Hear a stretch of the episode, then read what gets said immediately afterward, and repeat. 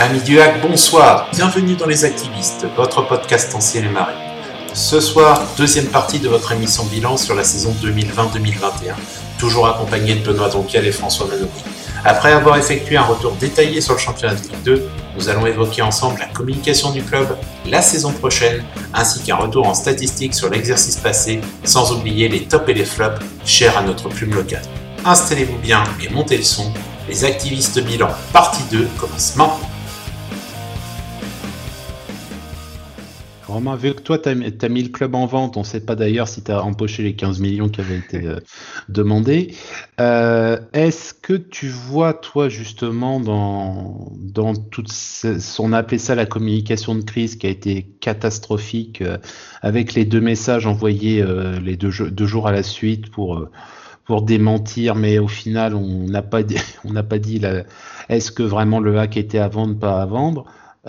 C'était c'était le boxon euh, intégral et est-ce que c'est est-ce que à ce moment-là on n'a pas dit bah as toutes les rancœurs vu que vu que les, les résultats sont pas là qui remontent à, qui à la surface et euh, il y a peut-être justement à ce moment-là le club était peut-être à, deux doigts d'imploser si s'il il aurait peut-être fallu une petite étincelle pour que tout explose.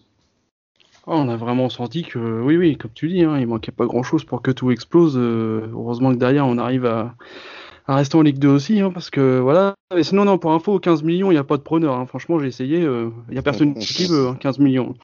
on fera un ticket d'euro million. il y a un euro million vendredi, là. Il y a un euro million vendredi, il faut y aller, les gars. Euh, ouais, non, mais c'est vrai que ça, c'est vrai que ça, ça termine bizarrement la, la, la saison et puis comme vous l'avez dit, euh, là dans, foot normand, euh, on lit encore un Volpe qui, parle de Ligue 1. Non, non, je crois que je crois que maintenant là, il va falloir adapter la communication et puis euh, voilà, on est. Et puis, remettre le hack à sa place.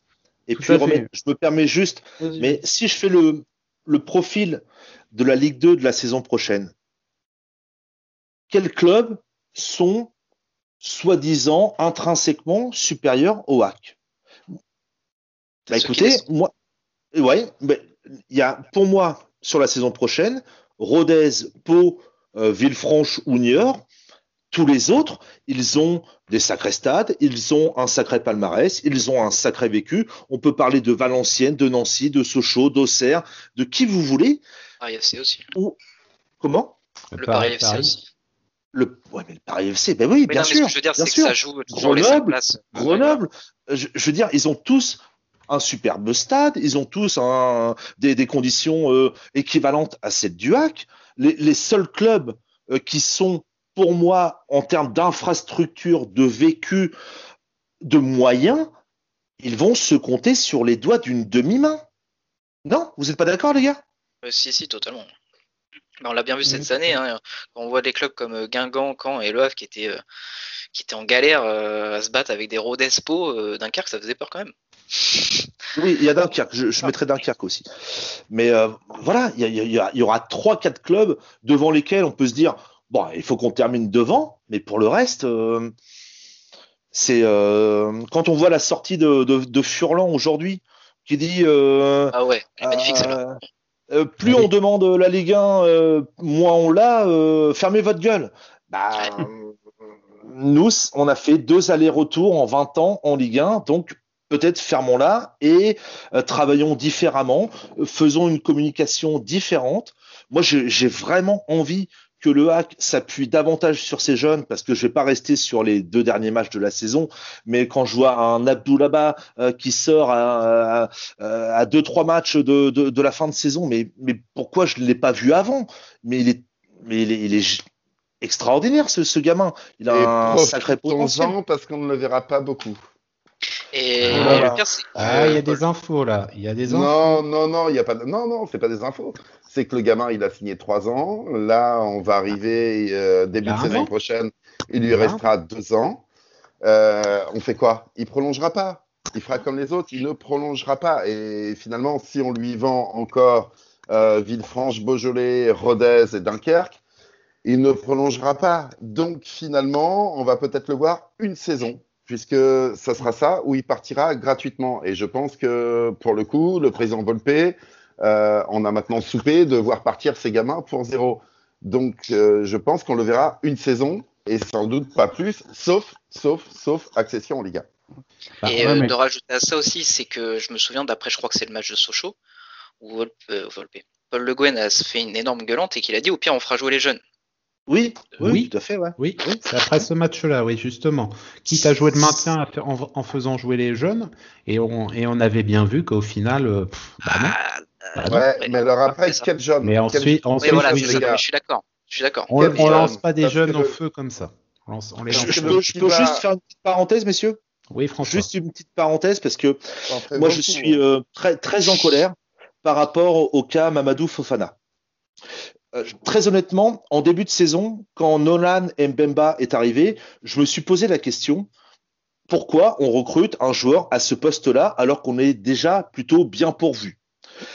Et à la sortie de la saison de Nolan Mbemba, le constat est que on va pas faire signer un Mamadou Fofana qui a apporté, je sais plus qui a tweeté ça, qui a apporté en, deux matchs beaucoup plus qu'un Nolan Mbemba durant toute la saison. Moi, ça me met en colère. Ça me met en colère parce que il faut faire confiance à nos jeunes et pas faire venir des joueurs qui ont fait euh, une pseudo-saison à Reims, qui, euh, qui a contribué à la montée de Reims. Non, non, non, non. Nolan Mbemba, il nous a plombé notre début de saison en se prenant deux rouges sur les deux premiers matchs à domicile. Derrière, ça a été l'intermittent du spectacle. Et il y a un Mamadou Fofana. Je ne sais pas ce qu'il vaut sur la durée, Mamadou Fofana. Mais sur la durée, j'ai vu que Nolan Mbemba, pour sa première saison, c'était pas ça. Et moi, je, je, ne cautionne pas euh, ce.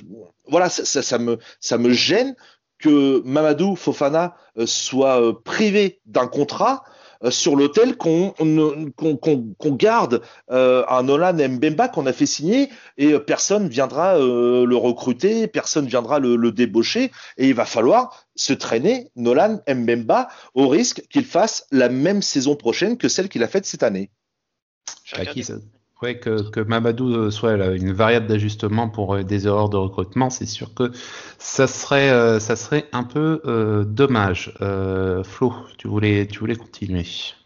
ouais, non, mais je suis tout à fait d'accord. C'est vrai que le Cafofana, il fait, il fait débat. Enfin, il fait débat. Il fait surtout débat parce que Mbemba est pas bon. Il serait bon, on n'aurait pas cette discussion, mais là, il l'est pas. Et je pense que Mbemba, vu qu'on vient de le faire signer, c'est justement ce que je voulais regarder. C'est à mon avis, il va être là encore au moins deux ans. Deux ans c'est hmm. deux ans Je crois, je crois. je pense. ça. Euh, Il a dû signer trois, ouais. Ouais, ouais. Je vais regarder ça tout de suite. Donc, ouais, non, 2023. Euh, ouais, c'est ça, encore deux ans. donc deux ans. voilà. ouais, non, bah, bah, c'est la spéciale, hein, c'est des semi-échecs, euh, comme dirait notre ami Polo. donc, enfin, là, on est à la fin de saison. semi, trois quarts, hein, une un bon semi, là, quand même. Hein c'est euh, on va faire un bilan de là de, juste des recrues. Est-ce qu'il y a une recrue? Moi j'en ai allez j'en ai on va dire une et demie. On peut dire c'est bien. Moi je pense que Gibo c'est bien. Je sais pas vous. Gibo, il a fait le c'est très, bien. Il est à la hauteur du niveau attendu, un bon soldat. De voilà, c'est ça. Un bon soldat de Ligue 2. Voilà. Il va pas monter plus haut, mais tu sais ce que tu as avec lui. Tu sais ce que tu as avec lui. Ali Cornet, ça a fait montagne russe. Des fois, c'était des bons matchs, des fois, c'était euh, bah, passé à côté. Et il y a Mbemba, c'est. Mbemba, euh, il serait pas dans, enfin, il serait pas dans l'équipe, euh, ça serait pareil, quoi. Bah, ça tombe bien parce qu'il joue pas beaucoup, donc c'est parfait. Je voudrais juste dire un petit mot sur Quentin Cornet parce que j'ai vu euh, le conduct euh, sur les tops, les flops. Euh, avant d'aborder le, le, cas Quentin Cornet, juste par rapport au, papier de, de Ben, tout à fait d'accord surtout, sur, sauf sur Ben Mohamed. Moi, je l'aurais mis dans le top des flops. Mais bon. C'était lui ou Basile on, on, aurait pu les mettre les deux dans, dans le même panier. Ouais, mais, Ben Mohamed, j'ai bien aimé sur deux, trois matchs, euh, ce qui est beaucoup mieux que Basile d'ailleurs. Euh, son côté guerrier, un peu trop guerrier, un peu trop irlandais, parce que c'était souvent limite rouge. Euh, mais on sent qu'il y a un petit quelque chose quand même. Je te l'accorde. Et juste par rapport à Quentin Cornet, euh, avec le recul, je me dis qu'il n'a pas fait une si mauvaise saison que ça. Parce qu'il a été très très bon sur certains matchs. Alors, très peu de matchs, ok, mais sur certains matchs, à Guingamp, à Valenciennes, il a été très très bon. Et quand on regarde les statistiques, là je trouve que c'est euh, très euh, tronqué dans la mesure où il y a plein de, de choses que Quentin Cornette a faites qui ne sont pas intégrés dans les statistiques. Je pense par exemple euh, euh, pêle-mêle euh, à ce but contre Auxerre au stade Océane où il alerte Jamal Thierry euh, qui se présente tout seul devant le gardien. Jamal rate son face-à-face, le ballon ricoche sur le défenseur, c'est termine par un but. C'est Quentin Cornette qui est à l'origine de l'action. Et il y a eu énormément, avec le recul, énormément quand même d'actions sur lesquelles Quentin Cornette a été impliqué sans que ça se traduise par des buts ou des passes décisives. Donc, je, je mettrai avec le recul euh, Quentin Cornette dans le, dans le moyen plus. Voilà. Ouais, et en préparant l'émission, justement, j'ai regardé les stats de la saison du hack et Quentin Cornette est celui qui a créé le plus d'occasions. Donc ça revient à faire ah des, bah, passes, des, passes, ah bah amenant une action de but. Et il est largement en tête devant tout le monde. Hein. Il a six occasions créées d'avance sur le deuxième. Quoi. Donc, euh, c'est intéressant comme. Alors, on, a d'autres stats. c'est non, non, c'est mais je, mais je trouve que effectivement, il n'a pas forcément ce euh, combien de fois on s'est dit euh, tiens Jean-Pascal Fontaine, on peut en parler aussi de Jean-Pascal Fontaine. Il sort avec des stats venus d'ailleurs. Ah bah tiens Jean-Pascal Fontaine, c'est le meilleur passeur. On l'a pas vu de la saison, mais euh, euh sur un malentendu, il arrive à, avoir deux trois passes D. je crois que c'est deux. Hein. Je crois que c'est deux. Deux, ouais, j'ai regardé deux. Ouais, c'était deux. Ouais. mais bon, on cherche encore lesquels. Mais euh, je trouve que un Quentin Cornette, voilà, par rapport à, aussi par rapport à, son salaire, par rapport à sa valeur marchande. On parlait de Ben Mohamed juste avant.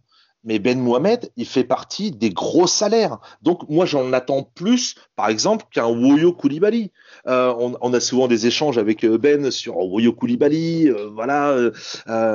mais il faut aussi tout remettre en proportion et par rapport à, euh, au salaire du joueur. Donc, si euh, un Ben Mohamed euh, touche quatre fois plus qu'un Woyo Koulibaly, je vais oh, avoir des exigences plus importantes.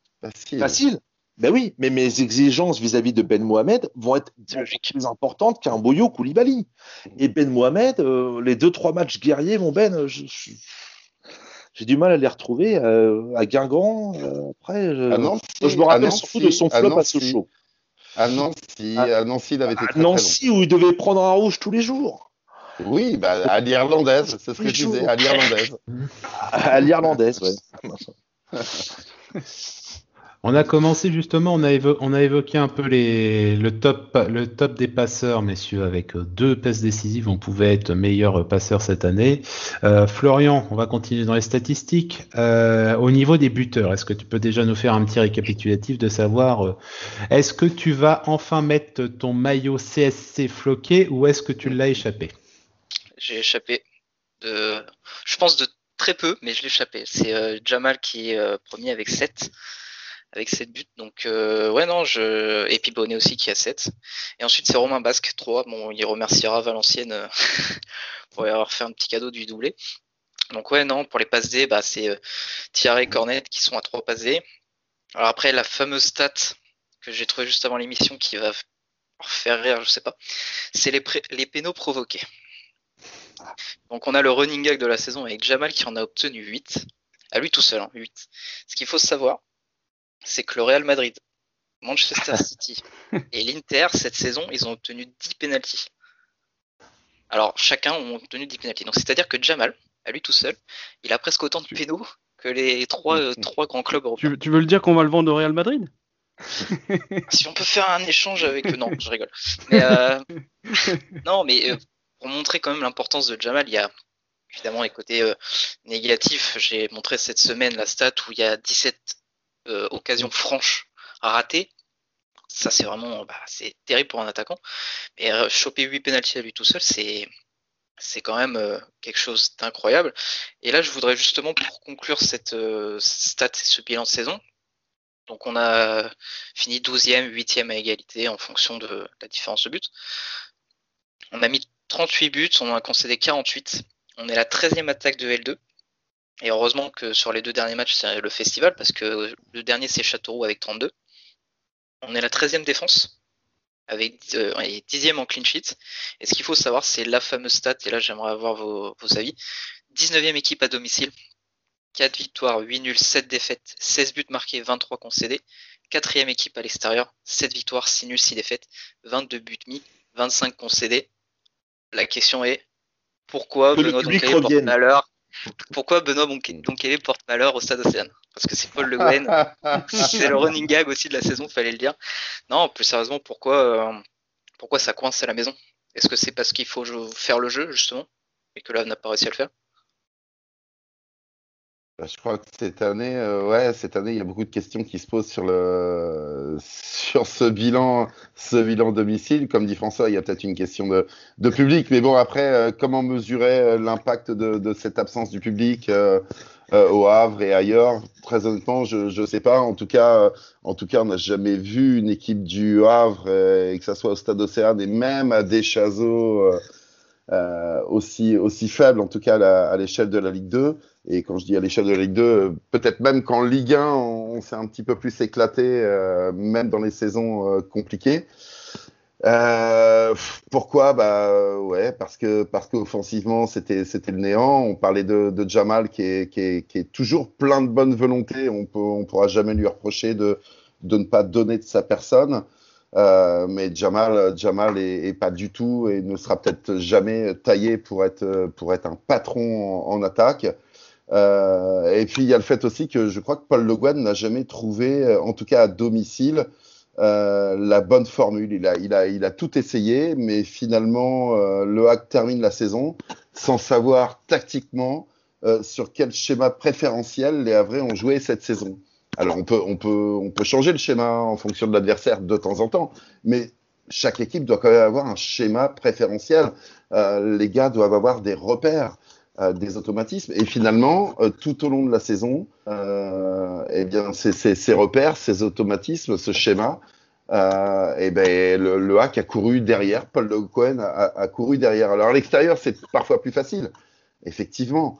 Même si cette saison, voilà, et encore plus cette saison, j'allais dire, puisque les équipes, visiblement dans leur majorité, ont été plus fortes à l'extérieur qu'à domicile mais le bilan, le bilan au Stade d'Océane est, est, désastreux, vraiment désastreux, parce que, parce que je crois que Paul Le Guen n'a jamais trouvé la, la, bonne formule.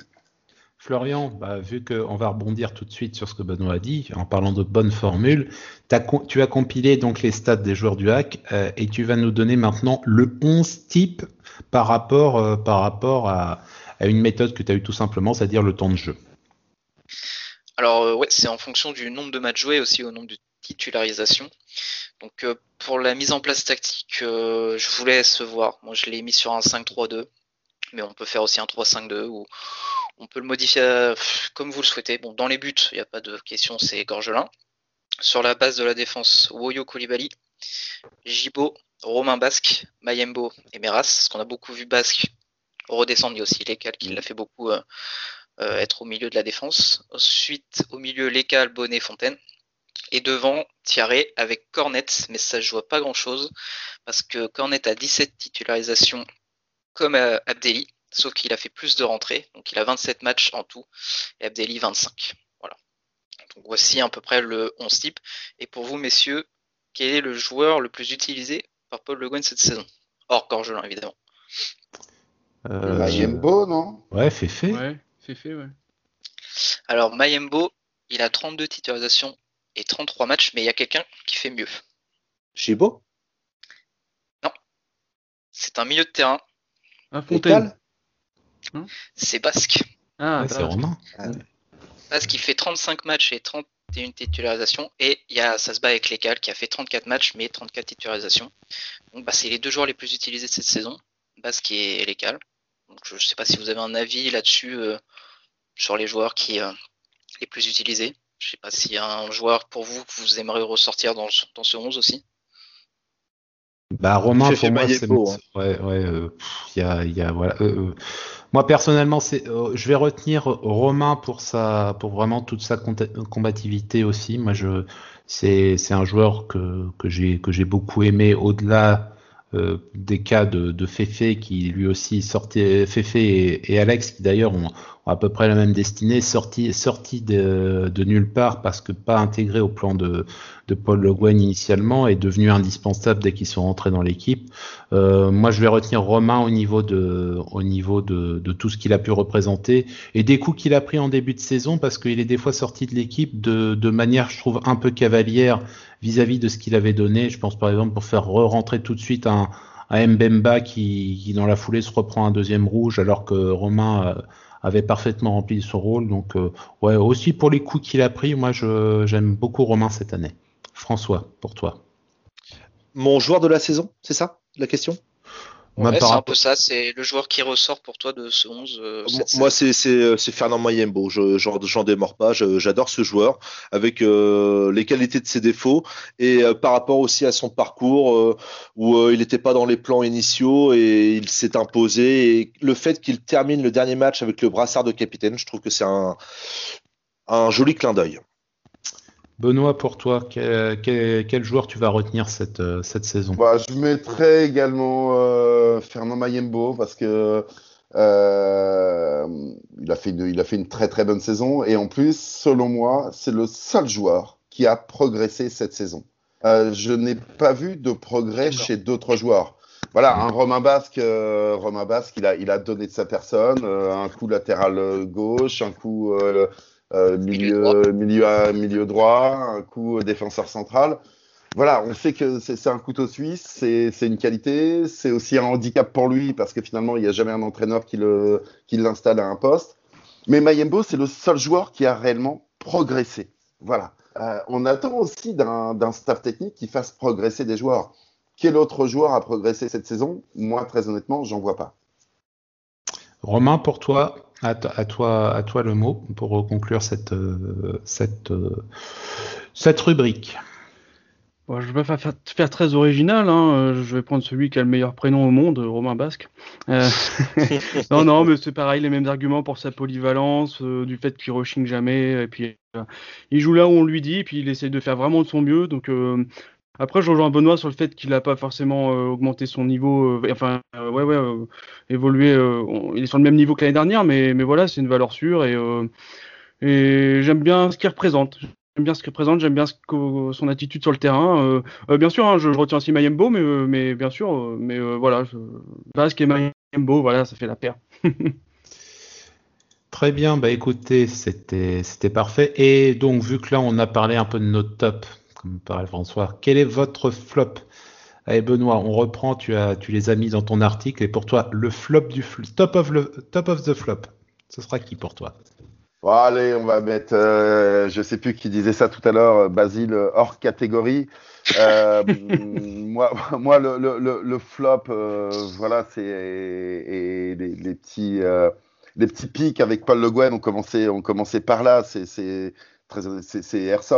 c'est Ersoy euh, qu'on nous a vendu comme euh, futur international. Il avait une sélection, mais bon, comme quelqu'un qui était aux portes de l'équipe euh, de, Turquie, le capitaine de Bursaspor, même si c'est une équipe qui a été reléguée, Bursa, on connaît quand même, c'est un nom dans le championnat turc. C'était un capitaine à 21, 21 ans, 22 ans, je ne sais plus quel âge il avait, mais un très jeune capitaine. on nous a vendu quand même, voilà, une superbe recrue. Moi, en un an et demi, j'ai vu un joueur qui était, euh, qui était euh, totalement perdu, un joueur qui faisait peur à ses partenaires, un joueur qui faisait euh, reculer tout le bloc. ça, rapidement, je crois que je qu'il y a pas mal de joueurs qui l'ont dit, et il jouait beaucoup trop bas, ça faisait reculer le bloc. voilà, c'est un joueur qui était, qui était en perdition. Après, on nous dit, il a le mal du pays. Ok, là, il est parti à Gaziantep. Actuellement, je crois qu'il il est, il est, blessé là actuellement, mais, mais il, a, il a très peu joué. Maintenant, je crois, je crois que c'est un bon pro quand même. Il avait mis tout ce qu'il fallait en début de saison pour, euh, pour enfin euh, s'intégrer et enfin débuter sa carrière à Vraise. Euh, j'avais fait un sujet avec, avec lui et il m'avait raconté que ben, 24 heures sur 24, il avait un coach chez lui voilà, qui, qui, gérait, qui gérait sa nourriture, qui gérait son sommeil, qui gérait ses, sa musculation, qui enfin, gérait ses cartons rouges euh, ça, pour le coup, pour le coup, ça doit être une option qu'il a. Il a, il a pas dû payer l'option, je crois pas. ça, ça, non, non, non. Mais euh, voilà, je pense, je pense que c'est un bon pro. Sauf que, est-ce que c'est un bon joueur? Là, très honnêtement, moi, j'en doute. Paul Le Guen en est persuadé. Ça marche pas au Havre. Son retour en Turquie n'est pas frappé du saut de la réussite. Euh, voilà. Et, ce, qui est, ce, qui est, une mauvaise nouvelle, parce que peut-être que s'il avait fait six superbes mois à Gaziantep, peut-être que Gaziantep l'aurait, euh, aurait peut-être insisté pour, euh, pour racheter son contrat cet été. Je crois que ça va pas être le cas. Il en a encore pour un an hein, derrière pour, euh, pour, essayer de se faire racheter, mais c'est vrai qu'il vaut, il vaut mieux que ça, il vaut mieux que ça évite et en espérant euh, que les tarifs ne s'écroulent pas avec euh, la conjoncture actuelle du, du football, du football professionnel en Europe. Et en espérant qu'il ne le renvoie pas. Enfin, en espérant. je, ne lui souhaite pas non plus, je lui souhaite pas non plus de, de, de finir dans le mur hein, au, au, pauvre garçon. Mais, mais je sais pas, il y a tellement de clauses dans les contrats. Euh, peut-être que Gaziantep, euh, mécontent des performances de d'Ersoy cet été, euh, va nous va nous le renvoyer. Hein. c'est pas c'est pas c'est pas à exclure. Hein. C'est peut-être une clause de revoyeur. C'est possible. tout à fait. C'est possible. Romain, pour toi, quel est ton flop cette saison? Tu as le choix. Vas-y. J'en avais noté trois et je vous promets que j'ai pas appelé Benoît avant l'émission, mais j'ai noté Arzoy aussi et voilà, on parle que de quelques mois de cette saison, mais euh, ça suffit pour le mettre dans, dans, mon top of the flop. Euh, voilà, quoi qu'en dise Paul Le Guen, moi je pense que personne ne se rappellera de ce défenseur, sauf s'il revient. et, euh, et puis voilà, je vais mettre fin au débat ce soir, là, maintenant. Sincèrement, c'est un échec total.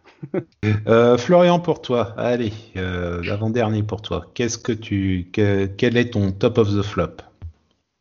Bah, j'en ai noté trois aussi. Euh... Ah, il en faut un, monsieur, il en faut un. Ouais, on a parlé d'Ersoy, donc je vais pas en parler. Je, vais je pense que lui, on n'en parlera pas, mais c'est pas plus du joueur, c'est plus de la situation autour, c'est Boutaïb. Parce que le joueur en lui-même, j'ai rien contre lui. Il a pas, bon, il a pas été exceptionnel. Euh, ça, malheureusement, je vais pas dire qu'on l'avait prévu, mais vous pouvez s'en douter. Mais c'est la situation autour. Peut-être pas à ce point-là quand même. Peut-être pas. Ouais, mais toute la, en fait, moi, c'est plus la situation autour. C'est on, on attend un attaquant depuis bah, plus d'un an. Il arrive. Il avait, bah, il a pas joué 18 mois. Il peut pas jouer tout de suite. Quand il commence, c'est pas terrible. Ah, ah, ah je te alors, je t'arrête euh, juste une pause.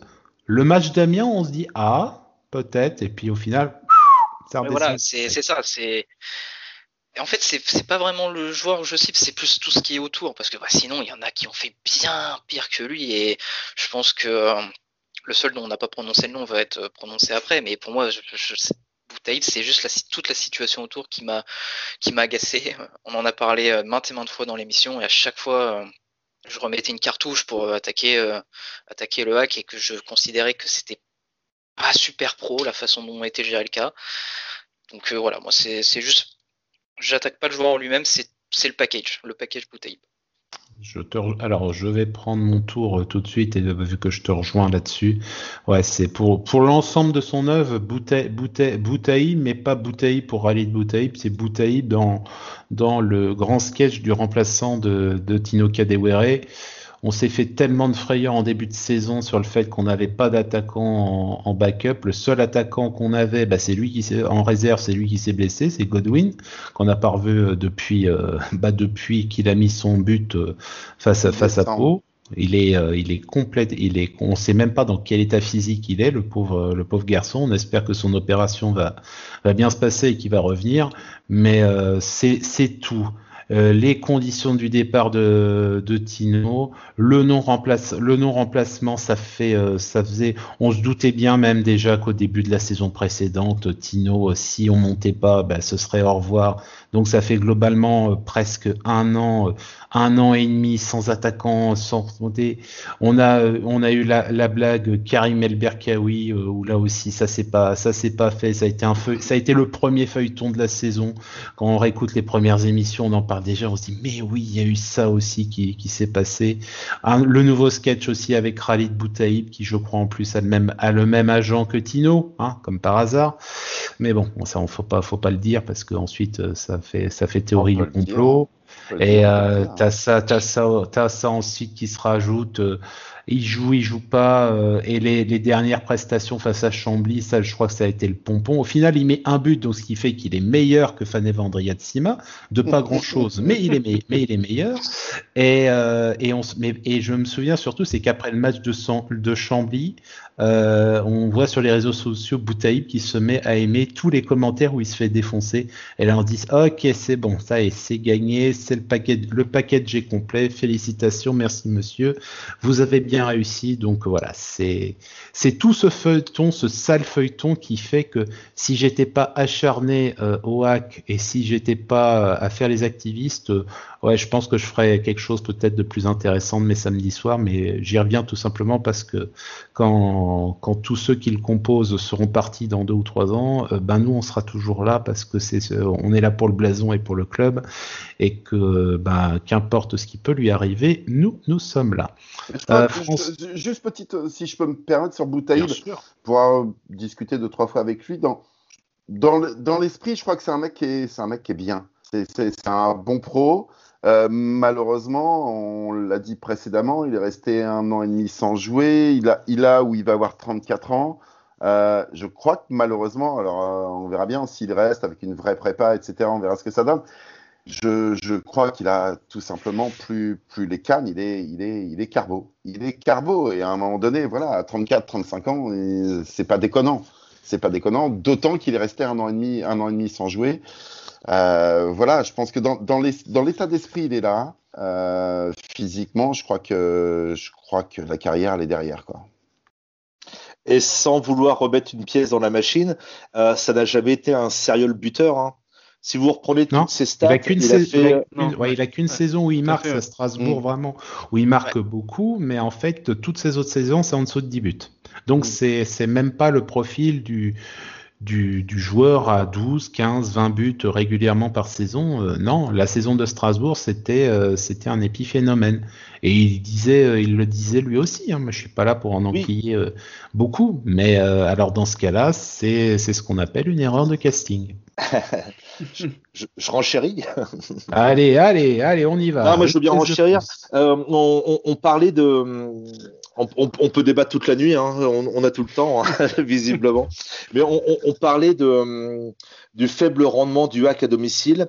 Euh, bah, Khalid, il n'a pas apporté, moi, ce que j'espérais qu'il puisse apporter sur justement ces matchs à domicile où il est plus point de fixation, où euh, il a d'autres caractéristiques que ces joueurs de vitesse euh, qui, euh, qui brillent à l'extérieur. on sait que Thierry, il aime l'espace, la, vitesse, Cornet, Elias Mahmoud, etc.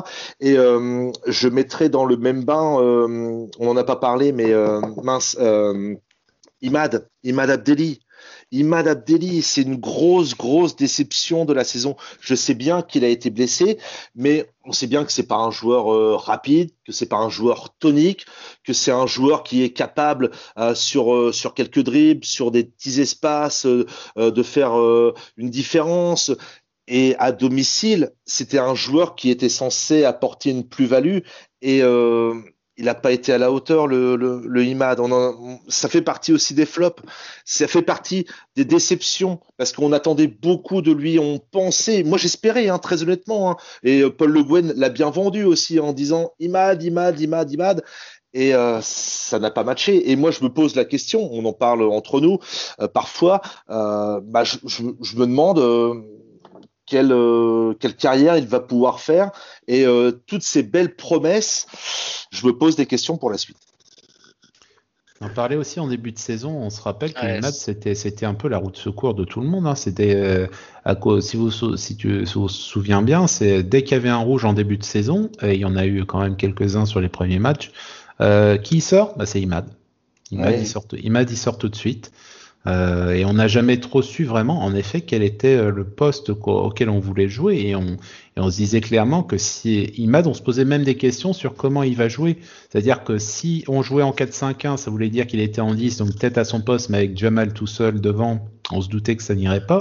Et s'il était en 4-4-2, ça veut dire qu'il aurait été à droite, et on savait que là, il n'avait pas, il avait pas, l'explosivité pour, euh, pour faire. Donc se posait justement euh, la question sur, de savoir et euh, en plus, quand on voit que derrière, tu as Alex Bonnet qui, dans les circonstances dans lesquelles il est, explose tout, Ah bah là, il se reprend encore un coup parce qu'il sait, bah c'est bon, il a compris qu'il jouerait pas euh, la deuxième partie de saison. Et si je parle d'Imad aussi, c'est parce que je trouve que sur la saison, regardez le nombre de joueurs formés à la KV qui ont joué cette, saison. Il y a qui? Il y a Bouillot. En, titulaire En titulaire ou en joueur euh, régulier Victor et Jean-Pascal. Et Jean-Pascal. Ouais, mais on, a euh, on, a plus de, 3 sur 11. de, de nouvelles générations. C'est pour ça que moi, je, prie de mes voeux qu'on voit des des des Mamadou Fofana, des. à la limite, je serais beaucoup plus indulgent, beaucoup plus euh, euh, tolérant. Euh, tant pis, on se gourre avec avec un tel, mais si c'est un bézo de la KV, franchement, moi, ils m'ont ils m'ont bluffé, ils m'ont épaté contre trois. On va pas rester sur un match là. Bien sûr, il va falloir prendre du recul et pas voilà, c'était un match particulier, sans enjeu je l'entends parfaitement, mais puisqu'il n'y a plus de sous, puisqu'il n'y a plus de moyens, puisqu'on nous dit qu'on ne va pas pouvoir recruter, donnons la chance aux jeunes. associé, à une com, euh, on donne la chance aux jeunes, euh, on, vise le milieu de tableau, et puis après, euh, en, off, eh ben, ils se disent allons chercher la cinquième. Sans leur mettre plus de pression. Et après, à côté, il y a des Romains Basques, il y a des Alex Bonnet éventuellement je l'espère, euh, des Pierre Gibault. Il euh, y, a, des garçons qui sont capables de les, entourer, de les accompagner, et euh, ça doit être l'ADN du club. Mais arrêtons de nous faire venir des Mbemba, des Ben Mohamed, des Herzoy. stop.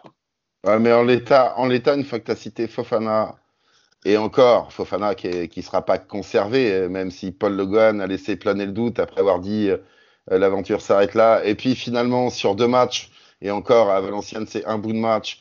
Et sur deux matchs contre deux équipes qui ont vraiment plus rien à jouer et qui sont en vacances, dire ma porte est finalement ouverte. Là aussi, moi, ça me paraît être euh, très, très étonnant. Mais une fois qu'on a cité Fofana et qu'on a cité Bas, qu'on a effectivement vu sur cette fin de saison, euh, on cite qui euh, Moi, je veux bien, mais, mais quasi. Mais, mais, pour le moment, Isaac Touré, qui, l'a vu jouer Isaac Touré On ne sait pas. On ne sait pas. Je sais pas. Euh, Aruna, Aruna je l'ai vu jouer. Pardon je l'ai vu jouer.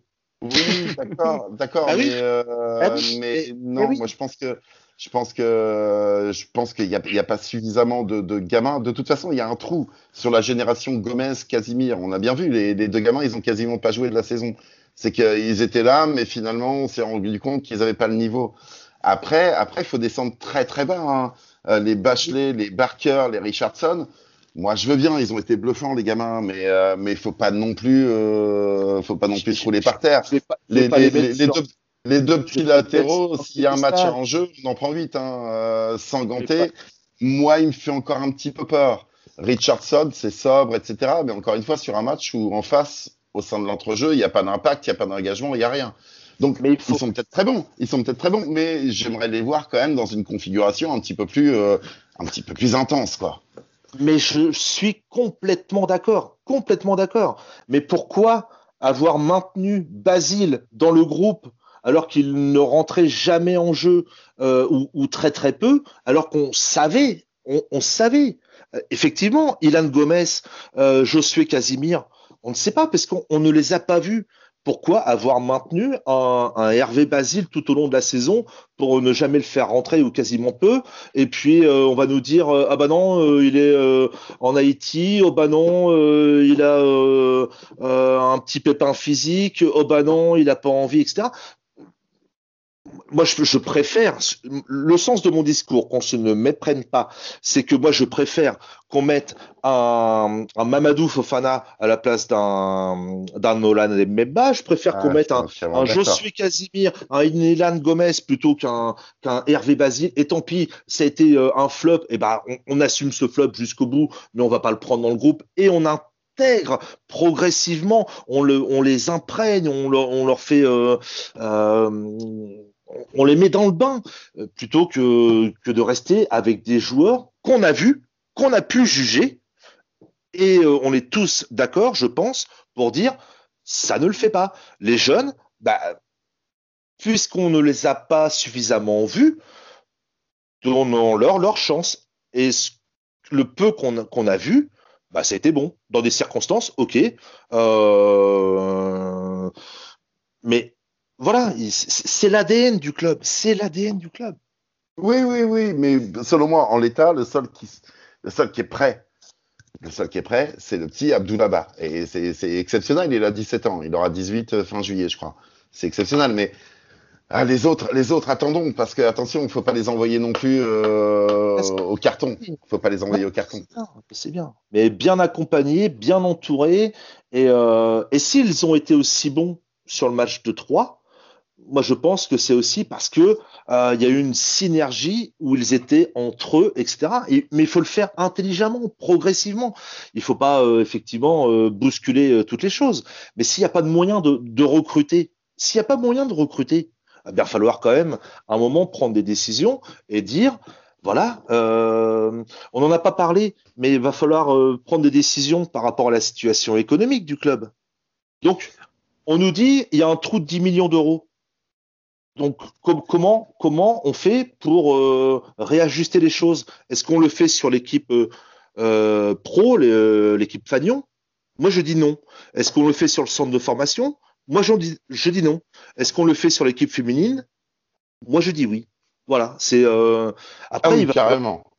Ben oui, il va falloir prendre des décisions. Ben, ben, au bout d'un moment, il faut prendre des décisions.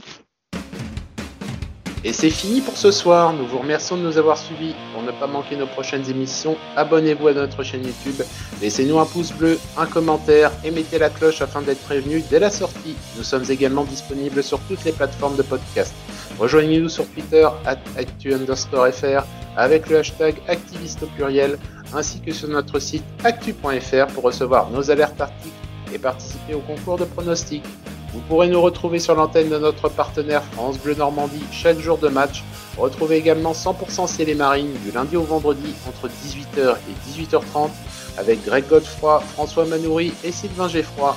Nous vous souhaitons une bonne soirée, à bientôt pour le prochain numéro des activistes et en attendant, allez le hack et allez le have. Merci.